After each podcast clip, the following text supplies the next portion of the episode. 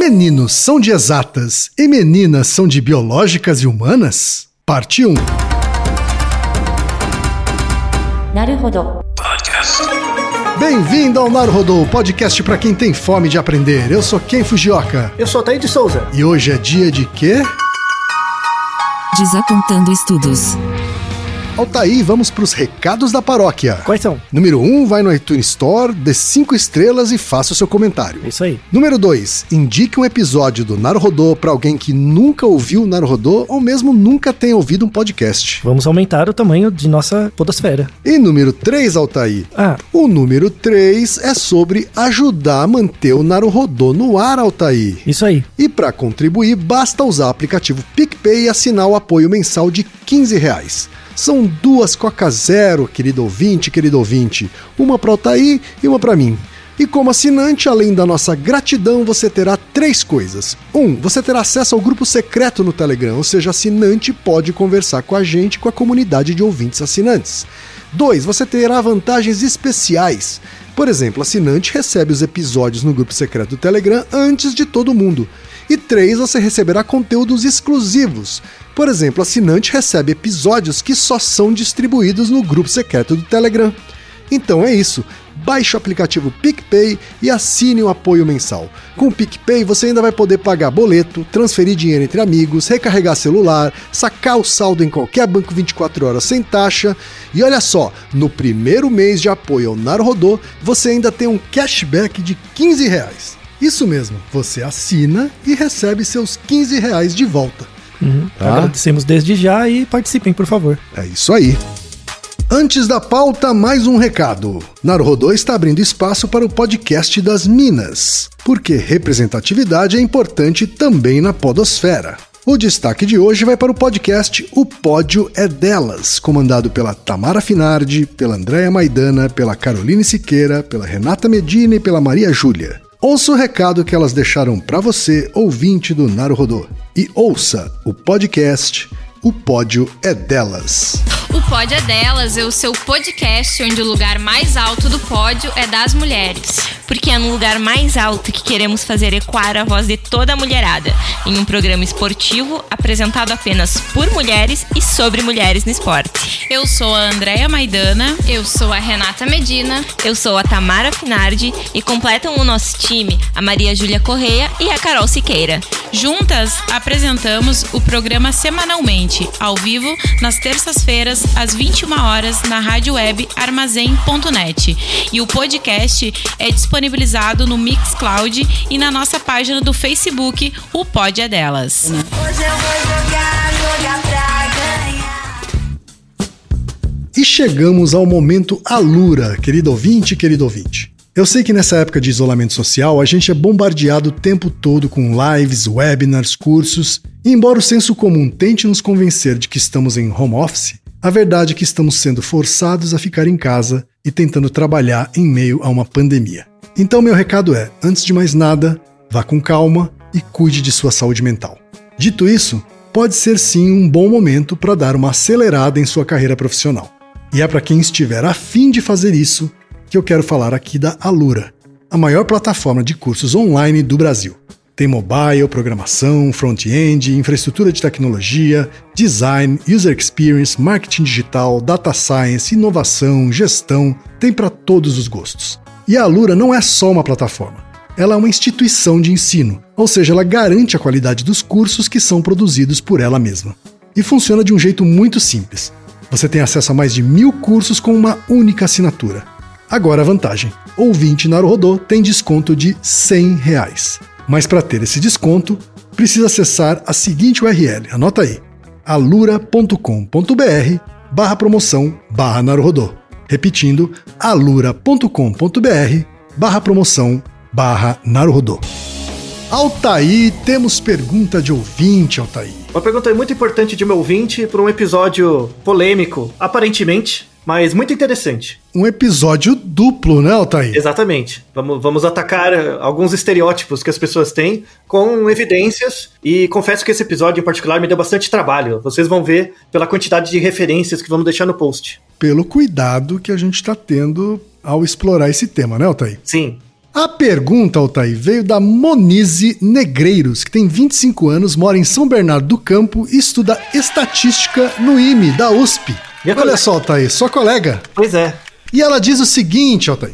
Preciso dizer pra vocês que eu amo o Naruhodô. Adoro ciência e é muito bom ter um conteúdo com linguagem simples sobre o tema, mas que oferece boas explicações. O podcast é minha companhia favorita nas viagens no trajeto de casa até a faculdade. Ela mandou esse e-mail antes da pandemia, né, Altair? Pois é. É, espero que a gente esteja sendo companhia dela agora na faxina, né?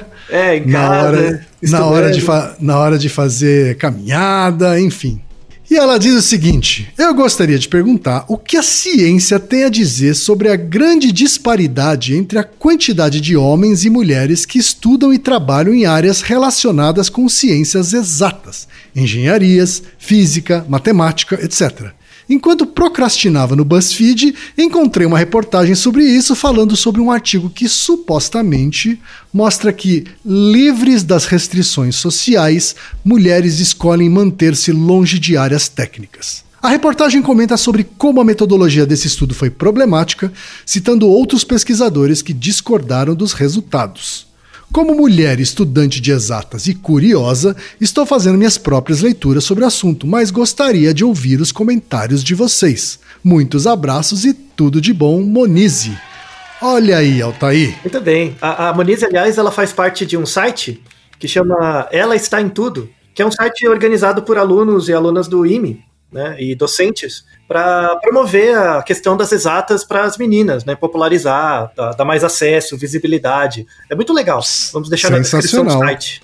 Porque, de fato, é assim, é meio inquestionável que hoje a gente tem um cenário em que os homens predominam nas salas de aula desses cursos de exatas e, por consequência, também nos postos de trabalho, né, Altair? Isso, exatamente. Você é uma pessoa de exatas, né? Você era de exatas no- na sua época de computeiro, né?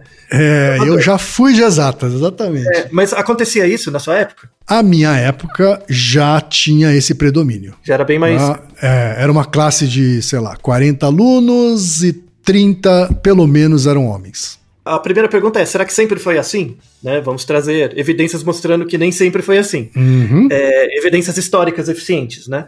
E na verdade o link, vamos deixar na descrição o link que a Monize colocou, né, do BuzzFeed, se refere a um artigo escrito em 2018, né? Por isso que é um desapontando estudos, né? Que a gente vai falar primeiro desse artigo, né? E, e aí a gente segue para outros tópicos ah, associados.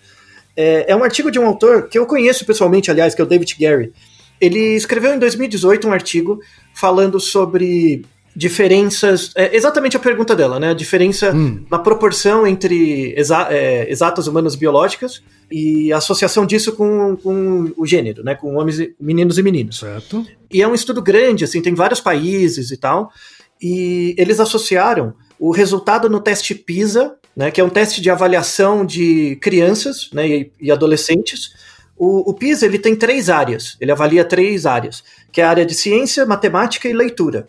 E aí ele via entre os países, né, as diferenças nos scores. Então, se meninos tinham mais sco scores mais altos de ciência, de matemática, de leitura em relação às meninas e vice-versa. Via a associação disso com o país, se tinha diferenças entre países, e se tinha diferença também no número de pessoas que se formam em diferentes áreas né, do conhecimento. E em inglês eles chamam de STEM, né, uma sigla S-T-E-M, que é, Exato. é, ciências, né, science, é, tecnologia, engenharia e matemática. E aí é, tem alguns resultados interessantes, assim, inicialmente, falando desse artigo, assim, uma, a descrição. Uma das coisas que eles viram era que existia um efeito de país. Tinham Um efeito país- de país. tinha um efeito de país. Tinham países que formavam mais meninas nas exatas do que meninos e outros vice-versa. E vice-versa. Aí, assim, é, eles pegaram países, por exemplo, o Bahrein ou o Irã, sabe? Pa- países onde a, existe uma, uma diferença é, nos papéis de gênero muito forte. De forma estranha, nessas faculdades se formam mais meninas, proporcionalmente. E em países onde você tem uma maior igualdade de gêneros, né? E uma maior renda, então Noruega, Finlândia e tal, se formavam mais meninos. Então, esse é um dos resultados né, que eles acharam. Aí saiu o artigo, né, tudo bem e tal. Aí saiu o artigo, beleza, o, o- o tamanho de amostra era grande, era um estudo interessante, a rigor. Aí começou a ter cartas ao editor, né? Quando um artigo é publicado, um pouco tem um certo período de tempo depois da publicação do artigo que você pode mandar cartas, né? Certo. Os autores desse artigo estavam descrevendo uma coisa, uma explicação. Como assim no Bahrein forma mais menina e na Noruega mais menino? Como assim, né? Em, em exatas. E aí ele, ele descreveu um fenômeno que chama paradoxo da igualdade de gênero. A, a explicação que ele dava para esse fenômeno. A explicação que ele dava era o seguinte: em países é, ricos, né, em países com, com maior igualdade né, de gêneros, as mulheres tinham mais liberdade financeira e isso gerava um- uma capacidade delas de escolher o- as profissões que eram mais naturais para elas. Tudo bem? Tá. Então, essa era, é, é, é, essa era a explicação que o autor deu, tá? Tá bom. É, então. Aí, aí tá bom, né? Aí começou a sair várias cartas. A- a- Eu, eu fiquei, eu já fiquei meio assim com, as palavras, com a palavra naturais, mas Então, vamos lá. É, tem a ver com a área dele, tem a ver com a área do David Sherry, que é uma área que chama psicologia evolucionista, né? Que se preocupa com as causas finais dos comportamentos, né? O artigo recebeu várias críticas, tanto que vou deixar na descrição tanto o artigo quanto uma errata que o artigo fez, porque as pessoas que mandaram cartas acharam problemas no artigo. Os problemas não foram graves o suficiente para o artigo ser retratado, tirado, não foi assim. Foi, foram críticas mesmo, e foram boas críticas. Uma das críticas era o seguinte: era o jeito como eles avaliavam a proporção de mulheres que se formavam tá, nos cursos de exatas. Tá bom. Eles não usavam um número. Tipo, ah, entraram 100 meninas, se formaram 20. Eles não usavam o número, eles usavam a proporção. Isso é meio problemático, porque a porcentagem, né, a gente vê isso no jornal o tempo inteiro. Porcentagem é um valor, é uma medida relativa de fenômenos, não é uma medida absoluta, tá? Se eu chegar para você e disser, houve um aumento de 100% nos homicídios em São Paulo, né? Aí você vai ficar assustadíssimo, né? Sim. Aí você me pergunta, quantas pessoas morreram é, ontem? Ah, morreu uma. E hoje? Duas. Teve um aumento de 100%. Sim. Tá? Sim. Então, quando, quando você trabalha com, com medidas relativas, você desconsidera os valores absolutos, né? Verdade. É aquela, aquela piada do. Eu como um prato inteiro, você não come nada, então na média a gente come meio prato. Meio prato, isso, é, é- é bem por aí. Então, o- o- todas as medidas que eles usaram para comparar os países e os grupos eram medidas relativas. Isso desconsiderava o, o valor absoluto da- das estimativas, né, das quantidades. Por exemplo, um erro que eles detectaram era, por exemplo, você olhar o Bahrein e ver que tinha mais meninas que se formavam proporcionalmente, porque a quantidade de pessoas que entrava no curso era muito pequena. Então, se tivesse uma menina que se formasse a mais, já aumentava muito a proporção, entende? Sim, totalmente. Se entra cinco pessoas no curso e uma menina a mais se forma, já é um aumento na, pro- na proporção muito grande, né? Sim. Então, em países onde a, a quantidade, a amostra era pequena, os dados não eram muito bem explicativos quando você tratava eles em porcentagem, né? Claro. Aí eles tentaram justificar isso e tal, teve toda uma questão, mas essa foi uma, a principal crítica assim, que eu vi no artigo, era o uso dessa métrica relativa em vez da absoluta. Outra, outra crítica que eles fizeram, que fizeram ao artigo, é em relação a essa explicação. Essa explicação do, do paradoxo do, da igualdade de gênero. Né? Uhum. É, e isso era muito fácil de rebater, né? Então, assim, tudo bem. Podia ser que na Noruega, né, que é um lugar mais igualitário, é, a- até a página 2, né, se formavam mais meninos em engenharia. Tudo bem, podia ser. é, é, esse era o dado. Mas isso não quer dizer que as meninas tinham uma liberdade de escolher o que naturalmente elas iriam fazer. Na verdade, é o- o- uma outra explicação é que. Inclusive, é um outro artigo, vamos deixar na descrição, então, é, é, você questionar, será que a Noruega tem de fato uma igualdade de gênero tão grande assim? Né? Vamos deixar uma, um, um artigo bem interessante na descrição que fala o seguinte: fala sobre violência doméstica. Né? Então, ah, se você comparar, se for verdade essa premissa, é, a Noruega, a Finlândia e tal deveriam ser países com uma menor prevalência de violência doméstica do que outros países, certo? Sem dúvida. Né? Aí- Seria o lógico, seria é, o lógico. Faz sentido. Aí você vai ver, esse artigo é bem interessante porque eles, eles pegaram clínicas é, médicas para não dar viés de seleção, sabe? De, de você fazer uma pesquisa sobre violência doméstica e só as pessoas que sofreram procurar. Então, eles fizeram. um- eram pessoas que visitavam hospitais, né, para, na clínica ginecológica, e- elas iam lá só para fazer um exame. E aí o, o- era apresentada para elas um questionário onde tinha perguntas sobre violência de, eh, doméstica, né? Certo. E, e era anônimo, então elas podiam responder ou não. Então isso minimizava um pouco o viés de seleção, né, o viés do respondente. E nessa amostra, é uma amostra grande lá, eram 3.600 pessoas, é, na Dinamarca, Finlândia, Islândia, Noruega e Suécia, eles viram que a proporção de violência física variava entre os países de 38 a 66% da amostra, violência física, e violência sexual variava de 17 a 33%. Então, pelo menos um terço da amostra sofria de violência doméstica em algum grau. Então, a, a, a, igualdade que a gente tinha era uma igualdade financeira, talvez de salário, mas não nos papéis de gênero. Então, isso tornava muito frágil essa discussão do paradoxo da igualdade de gênero. Tá? Não, não é por aí. E a, e a afirmação de que eram escolhas naturais, né? Isso, isso assim, os dados são muito bons, né? Eu pego o dado do PISA, o dado é legal, é, ele é disponível, ele pode ser reanalisado. O que é muito legal de deixar público esse artigo é por causa disso, tá? Você pode reavaliar de vários jeitos, mas é, de fato o, o, que o artigo mostra não faz sentido, tá? O que, que a gente tem de verdade? Assim, olhando, né? É, isso os dados do artigo ajudam a mostrar. É, a gente tem de fato uma maior quantidade de, de meninos que se formam em áreas exatas, e uma maior quantidade de meninas que se formam na área biológica. Na área de humanas é meio a meio, é mais ou menos dividido. Mas existe, o que a gente observa como fenômeno é que existe essa diferença. A questão é o porquê. E aí, quem que a gente vai usar para explicar os porquês das coisas? Hum, Aristóteles. Ah, muito bem, as quatro causas. E aí que entra o problema.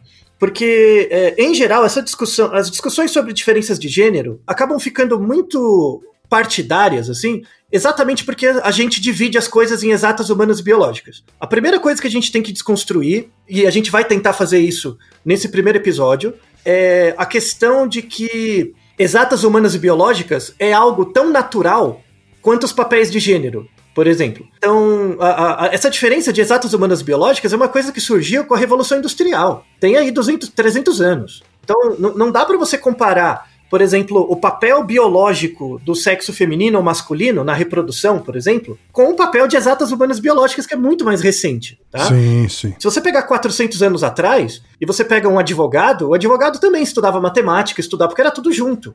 Era tudo misturado. Né? Não existia essa separação, né? Isso, é, tem o nosso Naruhodo, né? Se, se existe uma ciência para além das exatas humanas biológicas, né? Que a gente discute bem isso, né? Que é uma coisa muito recente. Sim. Mas isso não quer dizer, ao mesmo tempo, que homens e mulheres sejam iguais. Tem o nosso Naruhodo 23, que era se cérebros de homens e mulheres são diferentes.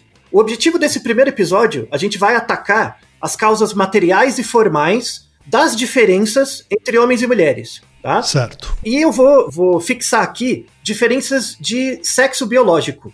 Não vou falar diferenças de gênero, nem diferenças de eh, orientação sexual, nem de estratégia sexual. Caso Perfeito. você não saiba a diferença entre esses quatro termos, sexo biológico, é, identidade de, é, de, de gênero, orientação sexual e estratégia sexual, a gente gravou um Naruhodo, que é o Naruhodo 84, que é o que leva uma pessoa a ser transgênero, em que a gente explica bem essas quatro diferenças. Tá? Então, o, o, uma coisa importante desse Naruhodo 84, uma mensagem que eu quero trazer aqui é o seguinte: isso é, uma, isso é biológico, tá? Uma coisa que eu quero salientar agora, que eu quero trazer desse episódio 84, é a ideia de pressão seletiva. Pressão seletiva diz respeito à espécie como um todo, não aos indivíduos, a espécie como um todo, tá bom? Então, se a gente puder olhar toda a população humana, existe uma diferença que a gente pode estabelecer entre as pessoas, independente de orientação sexual, de gênero, de sexo, independente. Tem uma coisa que dif diferencia todas as pessoas que é a sua capacidade de gerar filhos ou não. Então, não importa o que você acha do seu corpo, a sua orientação, suas preferências, existem pessoas que nascem com, com a capacidade fisiológica de ficar grávidos e outros não. Se existe essa diferença, isso já é um desafio evolutivo. Já existe um desafio evolutivo em pessoas que é, geram filhos, né, que ficam grávidos, e aqueles que não geram. Isso a gente traz desse episódio, né, do, do sobre transgêneros. E aí, isso, isso é um desafio que acontece em várias espécies. Por exemplo, quando você pega o, o, o sapo, a reprodução do sapo é externa. Então, a, a, o macho e a fêmea colocam lá os, os ovos na, na água, acontece a fecundação e os sapinhos nascem ali. Então, as pressões seletivas para o sapo não levam em conta características anatômicas. Tanto é que você tem várias espécies de sapo que o sapo troca de, de, de sexo. Ele, ele é macho, depois vira fêmea, depois volta a ser macho dependendo da população de sapos na região. Acontece com várias espécies de sapo. Quando que isso muda? Quando acontece, quando os organismos vêm para a Terra. Quando eles vêm para a Terra, acontece a necessidade de você ter alguém que é fecundado e alguém que fecunda. Ou seja, acontece uma, uma pressão seletiva para o desenvolvimento de órgãos sexuais mesmo. Já não é externo Sim. as coisas. Porque, na, porque no, na Terra você não tem essas características que a água possibilitava. Possibilita, isso. né? Então, então, por exemplo, a pressão seletiva para a evolução do cérebro de um, de um, um anfíbio né, é muito mais flexível do que de um réptil. Né? Porque o réptil tem que ter aquele que, que inocula e aquele que é inoculado, que é fecundado, enfim. Só que as pressões seletivas, elas atuam no desenvolvimento das características físicas, então no desenvolvimento de uma vagina e de um pênis, por exemplo, mas não com a mesma força no desenvolvimento do cérebro. Então, esse é um ponto importante. As pressões seletivas para a evolução do cérebro não têm a- o mesmo padrão das pressões seletivas biológicas para a evolução dos órgãos sexuais. Tá? Sim, claro. Então, você associar, por exemplo, o, o gênero homem ao pênis, existe, existe um ruído. Não é 100% de conexão. Então, o gênero masculino com o pênis, na maior parte das pessoas, acontece essa paridade. Mas não é, não é 100%. Existe uma certa variação. É como se a gente tivesse um cérebro de RAM na nossa cabeça, que pode, que tem uma flexibilidade maior para ser masculino ou feminino. Mas o nosso órgão sexual não, ele é mais fixo. tá? Ele não pode se alterar, senão é muito disfuncional para a reprodução. Lembrando que a seleção natural ela sempre seleciona o gene, ela, ela dificilmente seleciona o indivíduo nas teorias clássicas de evolução. Então, feito esse esclarecimento de que as pressões seletivas para o cérebro é diferente dos órgãos sexuais, faz sentido a gente pensar que existem diferenças entre cérebros de homens e mulheres. Existem diferenças, tá bom? Entre os cérebros. Muita gente fala, não, o cérebro de homem e de mulher é igual e tal. É, a gente vai mostrar vários artigos que mostram assim. Quando você pega, por exemplo, o cérebro e você fala de volume, tamanho do cérebro, existe uma diferença, tá? O cérebro dos homens, em geral, é um pouco maior. Mas os homens são um pouco maiores também, né? Então Sim. você tem que ponderar Tem uma, tem uma proporcionalidade aí, é, né? você tem, que, Física. você tem que ponderar isso pelo tamanho do organismo também, né? E aí você vê, quando você pondera pro tamanho do organismo, a diferença entre cérebro, o tamanho né, do cérebro do homem e da mulher fica menor. Mas o tamanho do cérebro não é direta- diretamente relacionado com inteligência, por exemplo. Não tem a ver com tamanho, tá? E aí você. Aí tem vários artigos que a gente vai deixar na descrição que começa a quebrar isso em partes menores. Não. Se eu, se eu dividir o cérebro em pedaços e olhar a- a áreas diferentes, será que o, o tamanho de certas áreas é diferente dependendo do, do sexo? Ou o volume de cada, de cada área? Ou a densidade de neurônios em cada área? Quando você sai do macro, não tem diferença, mas quando você vai aproximando nos pedaços, parece que tem. Tá? A, Tá. a- a ideia desse episódio é a gente apresentar essas diferenças, porque são muito interessantes, né? Quer dizer, partindo daquela premissa que você colocou, né, da- de que as transformações no cérebro foram mais sutis, vamos dizer assim, do que as transformações nos órgãos reprodutores, Isso. né, quando houve essa, essa mudança aí da água para a terra. Uhum. né? Então dá para supor que as diferenças entre os cérebros existem, mas também são bem menores do que as diferenças entre os órgãos reprodutores. Exato, é essa a Né? ideia. É essa a ideia. Aham. Tá? E, e lembrando que isso aconteceu numa escala de bilhões de anos. Tá bom? Sim. E, lem- e lembrando que não, não importa muito assim a- a- o que você faz com a sua vida, se você nasce do sexo feminino, você tem a capacidade, caso você queira ou não, de gerar filhos. Isso é um desafio evolutivo também. Né? Mesmo que você não gere, no- do ponto de vista individual. Mas às vezes você pode gastar mais energia, mesmo não querendo ter filhos, investindo nos seus sobrinhos. Porque o seu gene tá, tá também no, no seu irmão, no seu, na sua irmã. Então você faz várias, estra- várias estratégias comportamentais para, no fundo, não, isso não é consciente, né? Mas pensando na espécie, passar os genes para frente. As pessoas acham que passar o gene para frente é ligado só à reprodução. Às vezes não, é ligado à cooperação também. Inclusive gera vários outros naruhodos isso. Mas a, a, a, para não ficar muito longo, a gente vai, vou ficar por aqui. É, esse artigo de 2018, ele viu uma amostra de 5 mil pessoas, um pouco mais de 5 mil pessoas, e ele fez uma análise bem detida, assim, é bem, bem legal esse artigo, mostrando diferenças de volume, conectividade e volume de várias áreas do cérebro de homens e mulheres. E aí, ó, veja que interessante. Quando você pega o cérebro inteiro, é, o, do homem, o do homem é um pouquinho maior. Até aí tudo bem. Aí quando você quebra em pedaços, né, ele, ele avaliou é, 68 áreas. Tá? Ele dividiu em 68 partes. Tá. Em 68 partes, dessas 68, em 14 os homens têm um volume maior. Em 12, as mulheres têm um volume maior. E nas demais não teve diferença. Olha só. Tudo bem? Uhum. É, então quando você olha, quando você olha os pedaços, os, os homens têm áreas maiores para umas coisas e as mulheres para outras, né? Certo. Mas mais da metade das áreas, elas eram similares. Elas eram muito similares, assim, não tem nenhuma diferença. E o que é muito interessante, porque de fato reflete o- o- o- os dilemas evolutivos, né? E aí, uma discussão bem legal que eles fazem nesse artigo é a questão hormonal. Porque a, a, a maneira como os hormônios, né, testosterona, estrógeno e tal, é, agem no corpo de homens e mulheres é diferente. A- o balanço da testosterona e no estrógeno nos homens é mais constante. A variação ao longo do tempo é pequena. Né? Os homens têm mais testosterona do que estrógeno, né? Então a razão testosterona e estrógeno nos homens é maior, maior e ela é mais constante. Quando ela começa a ter uma pequena variação, começa a cair a quantidade de testosterona em relação ao estrógeno, é, você tem problemas mais pronunciados no homem. As mulheres não, as mulheres, as mulheres têm uma grande variabilidade, principalmente do estrógeno durante o mês, a progesterona, o TSH, que aí é o ciclo menstrual, né? Um grande efeito de diferença, não no comportamento, mas na estrutura do cérebro, se deve a efeitos hormonais. Porque o, o padrão de variabilidade dos hormônios das mulheres é maior ao longo do mês em relação ao homem que é mais estanque. Inclusive, isso tem um, vamos deixar um artigo bem interessante, que é uma revisão de estudos em neurociência,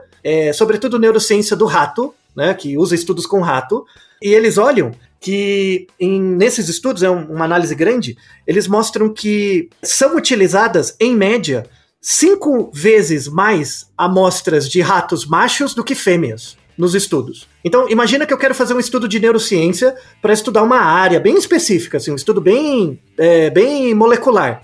E aí eu vou fazer uma, uma amostra do cérebro do rato. Se eu coletar só rato macho, eu posso até entender o funcionamento da área, mas a, a capacidade de explicação comparativa que eu posso fazer para o humano só vai ser relativa a cérebros de homem.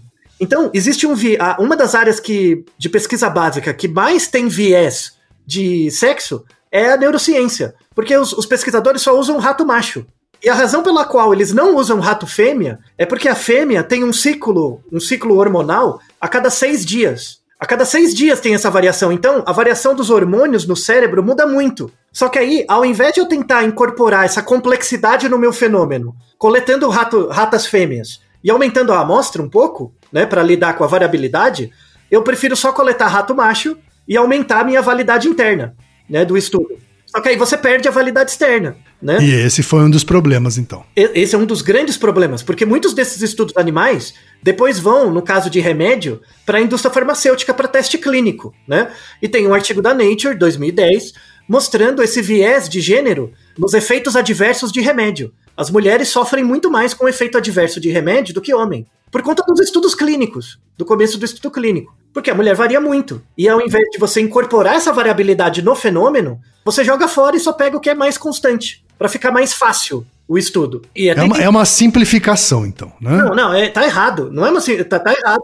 É um viés. Tem, tem que aumentar o, o volume de amostras de rato fêmea, tá? Claro. É, é, para aumentar as variabilidades, ver as, as idiosincrasias mesmo do, do fenômeno molecular que você está estudando. Porque quando você pega, verifica um efeito molecular, depois você começa a aumentar para grupo, para o indivíduo, para a espécie, esses efeitos vão somando.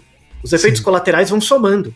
Então, mu- muita gente, muita, mu- eu tenho certeza, muitas mulheres acabaram ter- tendo efeitos de colaterais deletérios é, por conta de remédio e tal, por conta dessa falta de padronização em estudos básicos. É, só que é muito difícil de auditar isso, mas, mas com certeza acontece. E aí, falando das áreas, especificamente, né? Ah, quando você olha o cérebro inteiro, parece que não tem diferença no volume, mas quando você olha os pedacinhos, tem diferença em algumas coisas, né? Como se fosse um mosaico. O, o mosaico do cérebro de homem é um pouquinho diferente da mulher, os pedacinhos. Quando você olha de Sim. longe, é tudo parecido. Mas quando você olha de perto, tem umas diferenças, né? Certo. E aí tem um artigo, uma, várias revisões bem interessantes sobre isso, vale muito, bem, muito a leitura, que eles associam isso com inteligência. Áreas do cérebro com inteligência. Quando eu falo inteligência, eu não estou falando do teste de QI, tá? Eu estou falando de um negócio, uma coisa trazida pelo Spearman, né? Que era um dos primeiros matemáticos e é, estatísticos e psicólogos da história, que fez as duas graduações, era o Spearman, que chama fator G. Tá? De- deixa eu fazer um parênteses sobre isso. Tem uma discussão muito grande, assim, se QI mede inteligência e tal. Eu, eu quero fazer uma analogia. Imagina que eu tenho uma régua e eu quero usar essa régua para medir a sua altura, tá, Ken? Então eu coloco você na parede e, e uso a régua. E eu vejo que com uma régua eu consigo medir a sua altura. Eu não sei para que, que serve a sua altura, mas eu consigo medir, tá? Com essa régua. Aí, imagina que acontece alguma coisa e eu mudo a unidade de medida. Então, eh, aconteceu lá, teve um consenso, em vez de a gente usar metros para medir altura ou distância, a gente vai usar uma outra unidade de medida qualquer. Uhum. Tudo bem? Sim. Então, a minha régua, a régua, a, minha, a régua que eu tenho tá em centímetros ou metros, tá? Exato. É, apesar da minha régua conseguir medir a sua altura, a unidade de medida que ela usa deixou de existir, tudo bem? Tá. A pergunta é: essa régua ainda serve para medir alguma coisa? Se a unidade de medida deixou de existir, não serve mais, né? Então, ela, ela não serve, mas a régua ela é capaz de captar algo que a gente chama de altura. Então, por, Sim. por exemplo. Eu não consigo dar um número pra, essa, isso muito daí, bem. né? Muito bem, eu não consigo dar um número, mas se- se- imagina que a régua é um pedaço de pau. Eu não sei a unidade de medida do pedaço de pau. Eu posso chegar para, ó, você tem três paus de altura, sabe? Alguma coisa assim, tá? Exato. Então, o, o que aconteceu com o teste de QI foi exatamente isso. O teste de, os testes de QI, em geral, né, eles são relacionados a uma variável interna da gente, que é chamado variável latente, que é chamado fator G. Então, quando você olha uma pessoa inteligente, que tá, que tá fazendo algo de forma inteligente, você repara, sabe? É, é a mesma coisa, ó. Quando você olha alguém muito alto, você consegue ver que a pessoa é alta, porque você compara com, com, com o seu histórico de interações, né? Nossa, esse cara é muito alto. Você não precisa saber exatamente quando ele mede pra saber que ele é alto. Uhum. Ou pra qualificar ele como alto, né? Isso. Então, o- a grande crítica dos testes de QI são duas. A primeira é que a- aí a culpa não é do teste de QI, são das pessoas que aplicam. Teste de QI nunca, desde o Spearman e do Binet, nunca serviu para medir variação individual. Então, o, o fato de você fazer um teste de QI, o seu QI dá 120, não quer dizer que você é esperto ou burro, não quer dizer nada disso. Mas o teste de QI, ele mede coisas. Ele mede, é como se fosse um pedaço de pau. Ele mede uma variável latente, que é a medida de QI, né, é, que é o fator G. A questão é que eu não sei a unidade de medida, eu não sei o que isso significa. Tem um pesquisador que dedicou a vida dele para isso. Quase todos os artigos é desse cara. Pensa um cara que é obcecado com uma pergunta de pesquisa, é esse cara. É um pesquisador chamado Ian Derry. Vamos deixar alguns artigos. Ele tem livros sobre inteligência, sobre métricas de inteligência. É um pesquisador já bem antigo, assim, sério nessa área. E ele coloca coisas muito interessantes. Tem uma revisão que ele fez que ele ataca exatamente essas áreas, né, do, do cérebro, assim. Ele fala: o que, que- o que, que seria inteligência? Inteligência é o fator G. Né? Então, ele, ele pega a própria definição do Spearman, do que, que é inteligência. Assim, inteligência é quando você vê que uma pessoa faz muito bem uma coisa, eu tô vendo que você faz uma coisa muito bem. Provavelmente outras coisas você também faz bem. Eu não sei o que são essas coisas, mas deve ter algo que você faz bem. Não existe uma pessoa que faz muito bem só uma coisa. Em geral, essa coisa tem correlação com outras. Tá. tá? Então, a, a, a ideia da inteligência é algo que eu não sei muito bem o que é, eu sei o que existe, eu consigo medir, mas eu não consigo colocar numa escala, tudo bem? Entendi, entendi. Tá? É, e aí ele tenta decompor o fator G em, em réguas, em pedaços de pau, sabe? Em, em réguas. Que não tem uma unidade Diferentes. de medidas, né? Uhum. E aí ele vê que o fator G tem cinco tipos, cinco bases, né? Que é o raciocínio, habilidade espacial, memória, velocidade de processamento de informação e vocabulário. Essas são, essas são as cinco réguas, então. Isso. Só que você coloca elas juntas para formar o G, né? Certo. Então, essas cinco réguas são as coisas que eu consigo ver, tá? Só que o que existe em você é o G. Tá? Certo. Então imagina que dentro de você tem uma coisa que eu não consigo ver diretamente. Então eu não sei o tamanho total. Mas eu tenho cinco pedacinhos de pau. Que são o raciocínio, habilidade espacial, memória, velocidade de processamento e vocabulário. E esse G é o quê? É uma fórmula a partir desses cinco? É, é uma fórmula. É um fator. Né? Eu, eu junto essas cinco e, e tenho o fator. Mas mesmo que eu colete de você esses cinco testes, ainda vai ter uma porcentagem do G que eu não consigo explicar. Então, assim, o teste de QI, ele é meio que uma medida do fator G com falha. Ele não pega todas as idiosincrasias, todas as diferenças, né? Tá. É, e aí ele vê, ele, ele nessa revisão, ele associa cada uma dessas réguas com áreas no cérebro. E aí ele, ele faz uma associação em que ele mostra que áreas maiores ou áreas com mais conectividade são associadas com uma melhor performance em algumas dessas réguas, tá? Aham. Então, aí ele tem um, é um, um N gigante, assim, ele verifica, assim, que tem uma teoria, né, para essa inteligência geral, que é a, a teoria de integração parietofrontal, tá? que a gente tem Hum. algumas áreas do cérebro mais especializadas com essas réguas. E aí ele notou que existe uma diferença entre homens e mulheres no tamanho dessas réguas menores, mas não no G. Hum, Quando eu olho a média do G, do, do fator G geral, entre homem e mulher é igual. A média, tá? sim. A média é igual. Mas quando eu olho essas reguinhas, as reguinhas têm uma pequena diferença. Então, ele vê nos resultados, por exemplo, que o- o- os homens têm um maior volume de área ci- cinzenta em áreas frontoparietais, que é a, a- a testa e um pouco do lado, né, do lado Aham. direito do seu cérebro. Área cinz- a- o material cinzento do seu cérebro é o material onde você tem mais núcleos celu- celulares de neurônios. Você tem mais neurônios ali. Uhum, Tá? tá.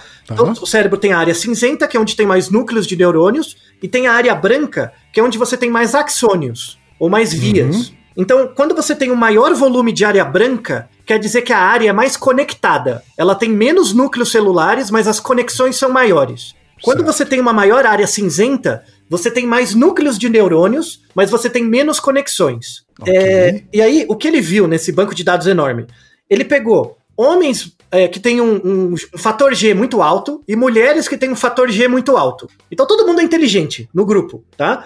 Certo. E ele viu diferenças no cérebro. E ele viu que homens são inteligentes por razões diferentes das mulheres. Em média, eles são iguais. Em média, eles são iguais. Mas nos fatores, eles são um pouco diferentes. Ou seja, no, no- quando você olha, o G é muito parecido. É igual. Não, o G é igual. Quando a gente, quando a gente desmembra nessas cinco réguas, aí a gente começa a perceber diferenças. Exatamente. E essas diferenças refletem os, o- a- a- os desafios evolutivos, né? E é dessas diferenças que nascem aquele senso comum, assim, de que homem é- tem uma, um senso de direção melhor, ou coisa do gênero, sabe Então, assim? então, aparece um pouco isso. Tá. Então, é, de novo, todas essas diferenças, apesar de elas serem estatisticamente significantes, elas têm um tamanho de efeito baixo. Porque aí volta na discussão anterior.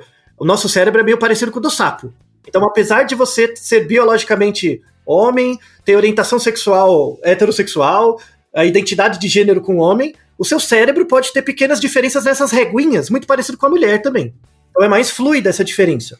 Até porque quando a gente, porque aí quando a gente olha no indivíduo, a gente tá vendo as idiosincrasias mesmo. né? Muito bem, que é uma coisa que o teste não detecta, porque ele serve para medir as diferenças gerais populacionais, tá? Perfeito. Então, é, é, isso é muito importante. Porque senão você cai na eugenia. Quando você pega o teste, o fator G, o teste de QI como um todo, e tenta explicar você, você fica eugenista. Que é uma coisa assim que o Galton até queria, só que o Galton era estatístico. Mas o, o, o Spearman nunca quis. O Spearman era psicólogo. Ele falou: não, não, esse QI aí, ele não serve para dizer se o Joãozinho é melhor que a Mariazinha. Não, não, não serve para isso. Ele serve para política pública. Para eu verificar o, o primeiro uso do teste de QI, foi, foi para saber, na- nas escolas francesas, se eu tinha que categorizar as crianças nas, nas classes por idade ou por competência. Que é uma pergunta muito útil. Quem garante que todas as crianças de 7 anos são iguais? Por que, que cada série tem que ser condicionada a uma idade? Essa é uma pergunta feita em 1910. Não tinha Piaget na época para mostrar as fases do desenvolvimento infantil.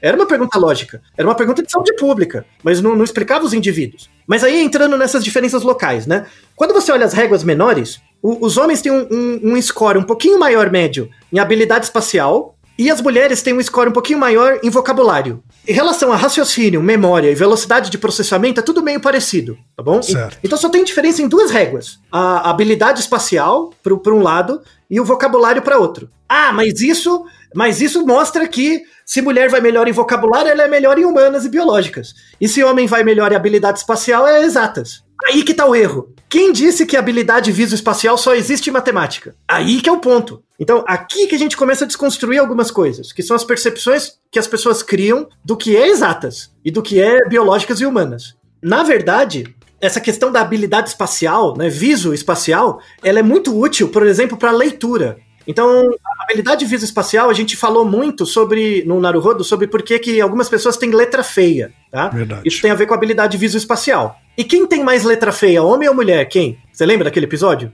Homem. Isso. Os homens, em geral, têm mais letra feia, assim, menos har- harmonizada. Então, quer dizer que eles têm menos habilidade visoespacial, porque a habilidade visoespacial é relacionada com leitura e escrita, não é só conta, Uhum. né? Então, então veja que a habilidade visoespacial ela não, não serve só para aquilo que as pessoas acham. E quando você pensa em vocabulário, é, as pessoas pensam em número de palavras que você lembra. E vocabulário não é isso. Tem a ver com a fluência verbal, com a maneira como a qual você usa as palavras. As meninas são um pouco melhor, principalmente quando são jovens. A partir dos 15 anos, a diferença de vocabulário tende a ficar parecida, principalmente por causa da escolaridade, né? Mas então a, a, a mensagem aqui é que assim, os meninos vão um pouco melhor em habilidade visoespacial e as meninas vão um pouco melhor em vocabulário. A questão é como você vai usar essa competência? Você não usa habilidade visoespacial só para exatas. Você pode usar também para ler um texto, para verificar um padrão, para artes. Você pode usar para várias coisas. Não é só para conta. E o vocabulário? Você não usa vocabulário só para palavras. Você pode usar o vocabulário também para ideias ou para expressões. Então, por exemplo, quando você pega geômetras, pessoas boas em geometria, são pessoas que dão scores altos em vocabulário. Mas não é porque elas sabem muitas palavras, é porque elas guardam muitos conceitos, elementos. Então, existe o cara de humanas ou a mulher de, de humanas com boa habilidade visoespacial. E existe o cara de exatas e a mulher de exatas com, com alto vocabulário. É a maneira como você usa o cérebro. A, a mensagem final desse artigo é muito boa, que ele coloca que o fato de existirem diferenças não pressupõe que existe vantagem. A diferença não é uma Isso. vantagem. Diferença é A diferente. gente, já- a gente já falou disso em outros episódios, né? É Deixar claro que diferença não é vantagem, Isso. né? E, e o problema é, quando você força a igualdade, você tá, na verdade, massacrando aqueles que são muito diferentes. Que pode acontecer dos dois lados, sabe? Sim. Então, uma, sociedade igualitária, como a gente fala, né? A questão da equi- equidade é uma sociedade onde todo mundo tem a possibilidade de desenvolver suas competências. É, é Isso. E, e exercer as suas diferenças. Exato. né? Então, por isso. Equidade não é transformar todo mundo na mesma pessoa. Isso. Ou, ou um ideal, não é isso. Porque aí você cai na eugenia. Aí você cai na- nas falácias de representação social. O cérebro de homens e mulheres são diferentes. Isso quer dizer que homens e mulheres podem resolver o mesmo problema de jeitos diferentes. E aí que traz a fonte da, da criatividade, que é o ponto que a gente vai usar para o segundo episódio. Né?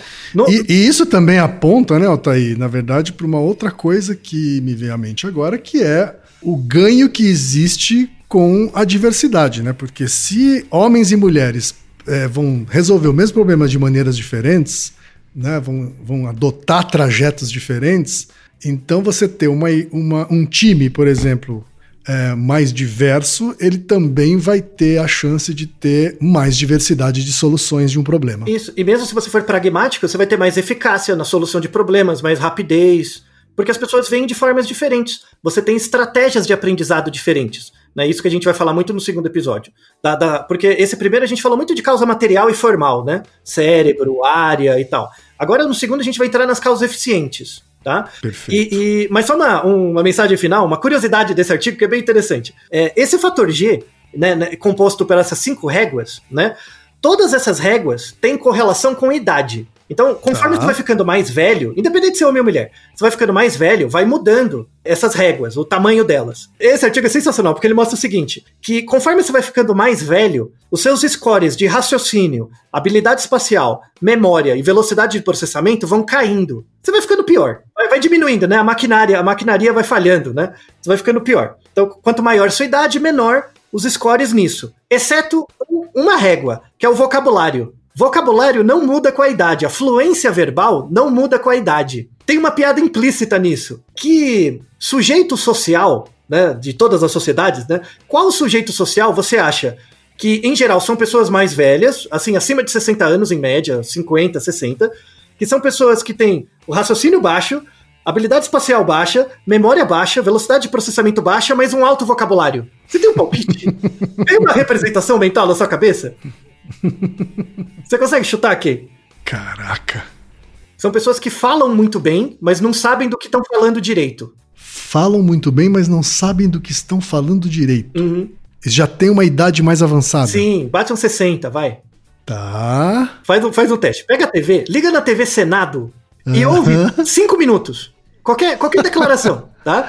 Tá bom. É, é, isso, isso é até uma piada interna de todo mundo que estuda neuropsicologia, né? Que a única coisa que não decresce com a idade é a- o vocabulário e a fluência verbal. Sei. Né? Então você pega aqueles velho que fala muito bem, mas não sabe do que tá falando, sabe? Fica repetindo. Você não, a O cara que tá lá no, tá lá no púlpito do, do Senado Ah! da Câmara. Muito bem, muito bem.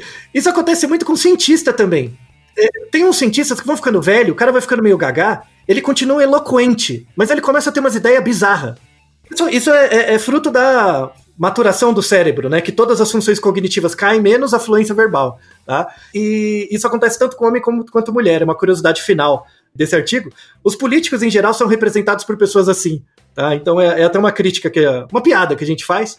É, são pessoas em que usaram toda a capacidade cognitiva para chegar onde chegaram, aí vai ficando velho lá, a única coisa que não muda é a fluência verbal e todo o resto degringola, e você não percebe, né? Certo. Por isso que até hoje tem o Sarney, né, por exemplo, porque né, não tem mais cérebro, só tem fluência verbal, né?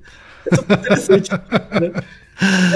É, Tá certo, então. já deixamos vários artigos na descrição. Aguarde sua ansiedade para a semana que vem, que vamos tratar das causas eficientes do, do porquê temos tão poucas meninas na área de exatas. Então, agradeço a, a Monize pela pergunta desde já e aguarde a semana que vem.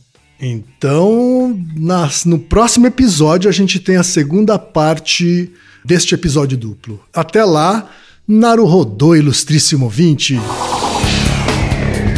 E você já sabe, aqui no Naruhodô, quem faz a pauta é você. Você tem alguma pergunta pra gente ou quer comentar algum episódio? Escreva para nós. podcast@naruhodô.com.br. Repetindo? podcast@naruhodô.com.br. E lembre-se, mande nome completo, idade, profissão e a cidade de onde você está falando. É isso aí. Naruhodô. Esse podcast é apresentado por b9.com.br.